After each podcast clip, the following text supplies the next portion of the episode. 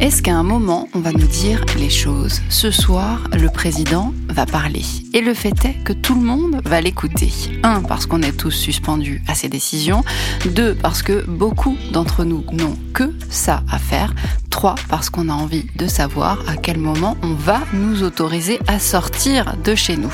C'est la grande question du moment. Déconfinement, déconfinement progressif. Tous ces mots qui n'évoquaient absolument rien jusque-là et qui nous obsèdent désormais. Comment ça va se passer? Quand et pour qui Parce que progressivement se dessine un truc qui fait pas plaisir. Ça ne va pas être la fête de suite quand on va déconfiner.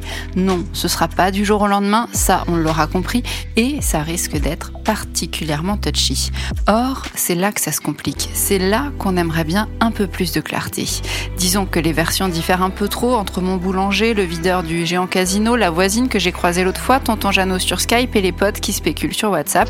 Au bilan, les rumeurs vont bon train, la rumeur fonctionne à merveille, confiné ou pas, on est tous au top pour colporter des ragots.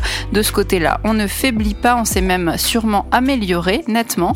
D'ailleurs, depuis le début, c'est comme ça. Il a annoncé la fermeture des écoles un jeudi, le confinement le lundi pour le mardi midi. Et ce week-end-là, déjà, c'était flagrant comme tout le monde avait un pote d'un pote dont la mère bossait au Sénat ou à la préfecture qui savait exactement ce qui allait se passer. Bah là, c'est pareil. Chacun y va de son intime conviction ou de sa source hyper fiable et top secrète pour nous dire ce qu'il va se passer. Moi, la première, j'avoue, et j'assume, c'est humain, faut croire, c'est humain d'avoir besoin de se projeter un minimum, non, de vouloir savoir où on va.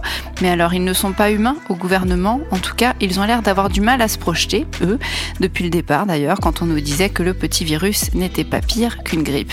Ça a l'air compliqué donc, même pour eux, d'imaginer la suite.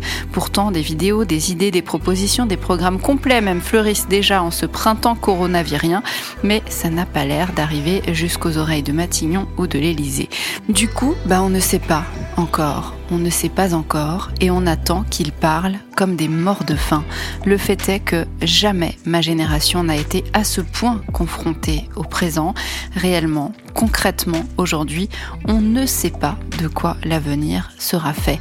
On ne sait pas Personne ne le sait. Et c'est certainement parce qu'ils ne savent pas eux-mêmes de quoi demain sera fait que les membres du gouvernement ne nous annoncent pas tout Alors, il y a ceux qui annoncent la rentrée des enfants en mai, ceux qui sont persuadés que c'est mort, ce sera en septembre, ceux qui se foutent de la rentrée des enfants tant que eux peuvent sortir de leur trou, ceux qui sont dans le déni et espèrent encore qu'il n'y en a plus que pour deux semaines.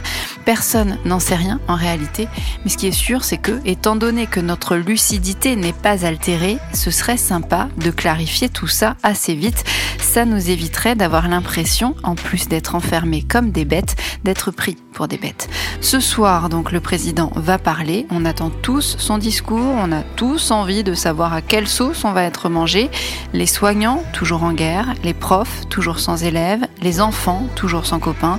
Les artistes, toujours sans public. Les confinés, toujours confinés. Il va se passer quoi? Qu'est-ce que ça veut dire déconfinement progressif? Est-ce qu'on pourra aller boire une bière avec des amis?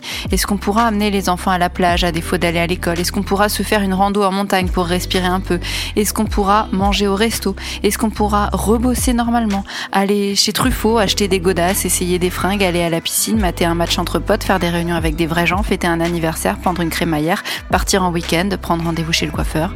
Évidemment, petite précision, s'il y a une chose dont je n'ai pas envie, c'est bien qu'Emmanuel Emmanuel Macron me dicte mon emploi du temps sans façon. À ce sujet, je pense là que j'ai fait de l'obéissance civile pour les 15 prochaines années, mais au moins juste nous donner l'impression que tous, dans notre galère, sur notre radeau de fortune, on sait où on va.